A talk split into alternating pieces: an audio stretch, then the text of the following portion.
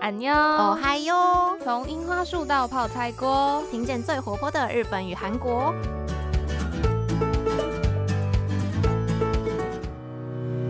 여러분안녕수지입니다大家好久不见了，不知道有没有人发现，我们自从更新的时间开始有点不规律之后，杰伊跟秀智就 自主的放了一个月的假。不知道有没有人想说，哎，这两个人到底是跑去哪里了？怎么都没有再更新新的内容？那其实距离上次更新快一个月的这段时间，秀智过得蛮好的。对我在韩国好好的生活，然后也做了很多事情，只是应该算时间管理上吗？比较没有一个很棒的规划。然后想要跟大家分享的内容也都是蛮琐碎的，而且比较没有一个完整的主题，所以就变成我自己有点烦恼，说到底应该要怎么样整理这些内容来跟大家分享，所以就默默的，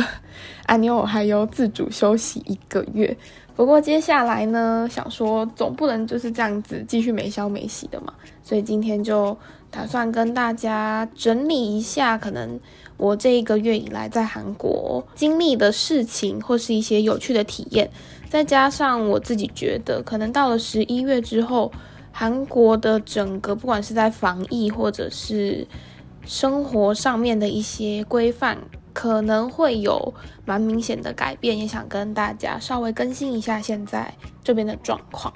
那为什么这一个月会特别的没有办法好好管理我的时间呢？就是因为从九月底开始，韩国放了非常多的国定假日。首先是从九月的中秋节，中秋节其实是韩国最大的节日，所以他们放了五天的连假。那秀智在这五天呢，就是跑去了江原道东海那边。我去了江陵、襄阳还有树草，就是看了四天的海，然后好好感受一下韩国东海的魅力，这样算是。真的有被治愈到，然后跟台湾的朋友们，因为大家中秋节没有办法回家嘛，所以我们就一起到江原道去了一个小小的旅行，也是第一次在首尔以外的地方就出了远门，然后好好去感受韩国不同都市的魅力，这样子。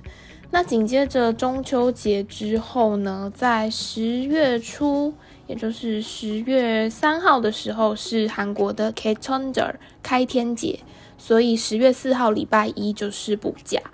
又是隔了两周再放了一个国定假日。然后是十月九号是他们的韩文节 h a n g u l a 所以十月十一号的礼拜一又是补假，所以前面的这一整个月。基本上应该是韩国近期最密集放假的一段时间了吧，所以秀智当然也是把握这些假期，好好的去了很多不同的地方。那除了刚刚讲到的东海江原道那边之外呢，最近秀智还要去的就是北边一点的城市，叫做趴主坡州。我自己觉得坡州这个地方是蛮特别的，因为它有非常多的。印刷厂或者是书籍的出版，这算什么出版业吗？很多聚集在这个地方，所以坡州其实是一个非常有文艺气息，然后有很多的美术馆啊、博物馆啊，加上一些艺术相关的展览或者是艺术村等等这样子的地方可以去参观。我自己是觉得一到坡州之后，光是他们的建筑物。可能因为那边地比较大吧，所以每一个建筑物，不管是咖啡厅、餐厅，或者是刚刚说到的出版社等等，每一个建筑物都非常大，而且都是这样方方正正的，意外的有种可能像是欧洲乡下的感觉嘛，因为他们的建筑也不像是首尔这边高楼大厦，都是一块一块，然后很多都是用砖头或者是。黑色的外墙等等，就是比较不会在首尔看到的建筑物。那除了这个之外呢，整个给人的气氛也是觉得，哦，今天好像是要来陶冶一下我的艺术气息的感觉。所以我就和朋友当天来回去了坡州，然后也算是感受到跟首尔以及江原到海边的城市又更不一样的感觉。那现在我在录音的这个当下呢，就是十月中，韩国突然来了今年的第一波寒流。那韩国的这个寒流呢，因为我本人也是第一次感受，所以其实是有一点小吓到。毕竟十月应该还是秋天嘛，结果因为这波寒流的关系，从昨天的晚上，首尔的气温就突然降到了零度，就是早上起来看手机发现，哎，怎么现在只有一两度？秀智已经很久没有感受到。这么低温是什么感觉了？毕竟在台湾要这样子一度或是零度的机会也没有很常出现，所以真的是天气说变就变嘞！突然间秋天就已经让人感受到非常寒冬的感觉了。不知道台湾的大家现在是不是？还在跟潮湿又闷热的天气好好相处呢。我自己是觉得，本来就是要来韩国感受四季的啦，只是没有想到，哎，秋天怎么突然间好像被剪掉一样，就突然变这么冷。那这波寒流应该对韩国人来讲也是杀的措手不及，所以在昨天 Twitter 推特上面的那个时事关键字，就是他们所谓的热门 Hashtag，第二名是 Padding Ebo。就是韩国人也突然被冷到了，所以就大家就说啊，是不是应该要把羽绒衣开始拿出来穿了？对，那这就是这一个月秀智大概在韩国做的一些事情，还有过着什么样的生活。那刚刚开头的时候有说到，我自己觉得接下来的十一月，韩国可能会在政策上做出比较明显的改变。那为什么会这样说呢？虽然现在首都圈的四级社交距离限制是延长到十月底了，但是现在韩国的疫苗接种率其实是非常非常高的。截至今天十月十七号，完成第一剂接种的比例来到了百分之七十八点七，那完成两剂接种的人已经来到六十四点六了，真的是已经超过一半的韩国人都是完成两剂疫苗接种。那在接下来下周的时候呢，也会开放十六、十七岁的青少年以及孕妇开始试打疫苗。那十二岁到十五岁的学生也是会开放预约，所以很明显可以看出来，韩国就是要力拼非常非常高的完成疫苗接种这个状态。那在政策上面呢，韩国政府这边有表明出接下来的算是政策的一个大方向吧，就是他们会以。完成疫苗接种者为重心，那就是会陆续开放以及完备各项防疫的政策。不过，其实，在秀智来韩国之前，就已经有感受到韩国这一阵子虽然疫情状况没有说到非常非常的平静，现在从中秋连假之后，稍微又有比较多确诊者，最近大概是一千出头左右，当然跟台湾是没有办法比的。但是一直以来，从我到韩国一直到现在，我的感觉就是韩国人真的非常认真的在跟病毒共处。就是对他们来讲，好像疫情这件事情已经不会对这个东西做出这么大的反应了。大家的生活已经是日趋正常的状态，所以接下来呢，应该是会继续往这个方向走，就是会开始逐步开放，然后限制的东西也会越来越少。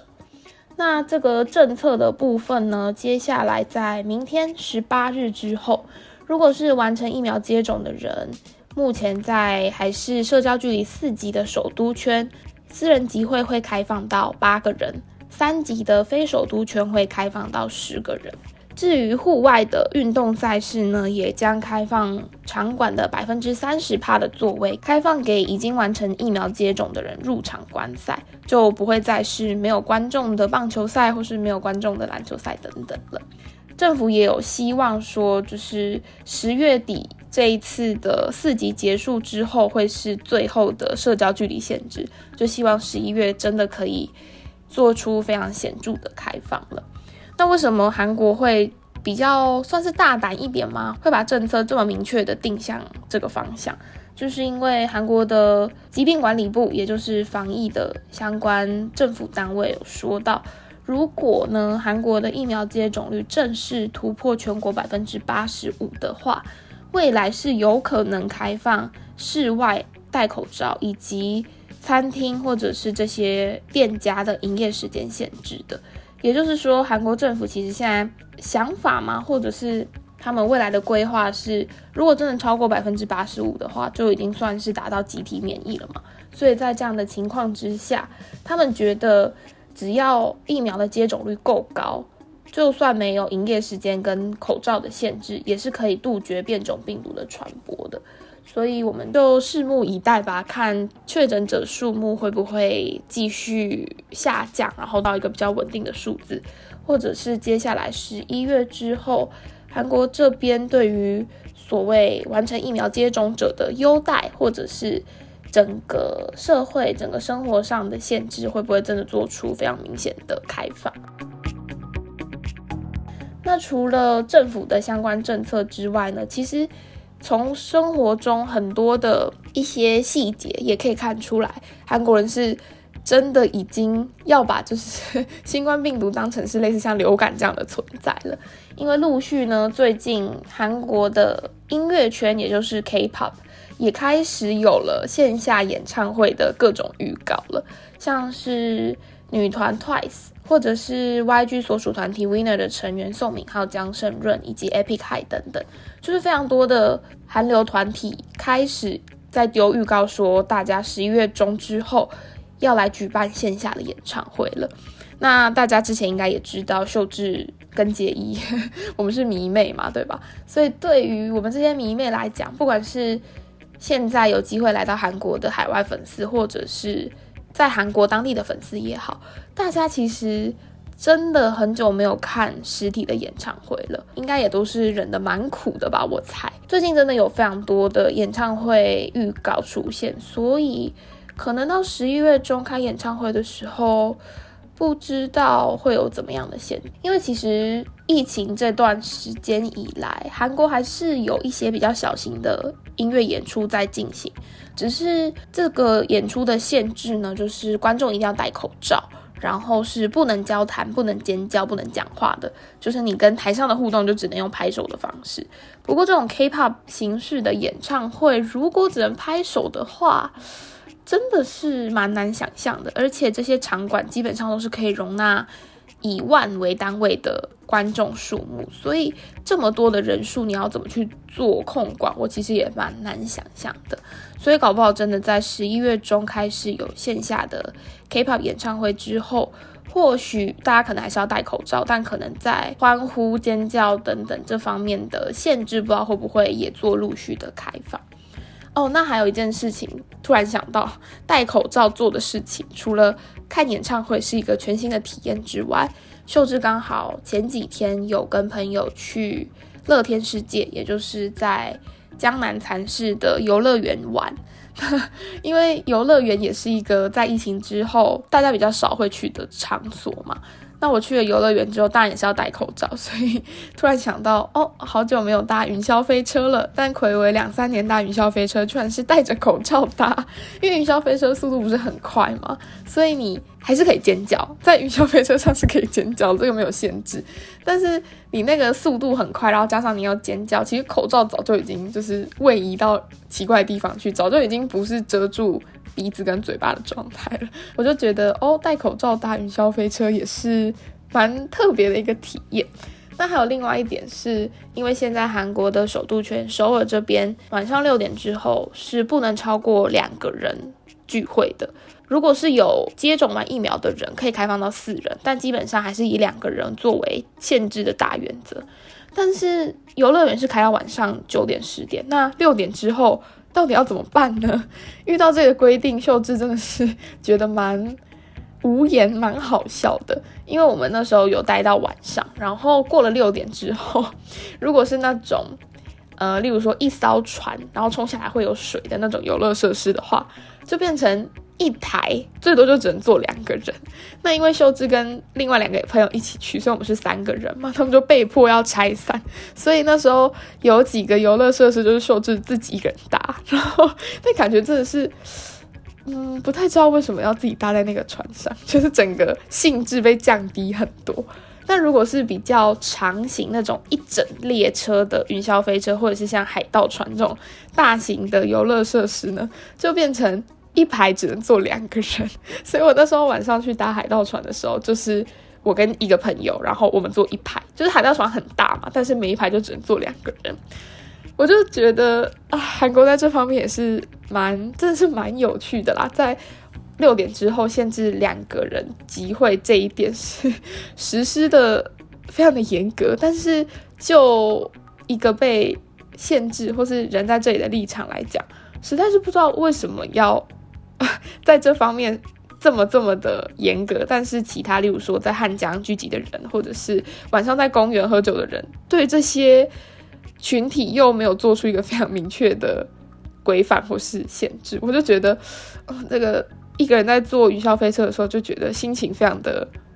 奇妙。就是，哎，病毒会因为你这边只有坐两个人，所以就不来找你吗？类似这样子的 OS 就对了。所以突然想到戴口罩，或者是因为疫情的一些时间限制，就想说，哎，还蛮有趣的，可以跟大家来做一下分享。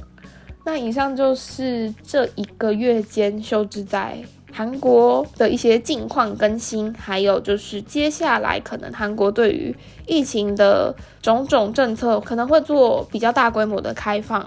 那不知道台湾现在看起来。大家的生活也是越来越趋于正常了，那就希望，虽然不知道到底什么时候才能恢复到以前不用戴口罩，然后非常无拘无束生活的样子，但是在这边只是小小的希望啦。至少到明年，或许整个疫情的状况真的可以受到比较稳定的控制。那也祝福在台湾的大家好好的生活，然后大家都保持身体健康，跟家人朋友都平平安安的。那接下来呢，秀智会努力的。不管是像今天这种比较综合性的一些近况，或是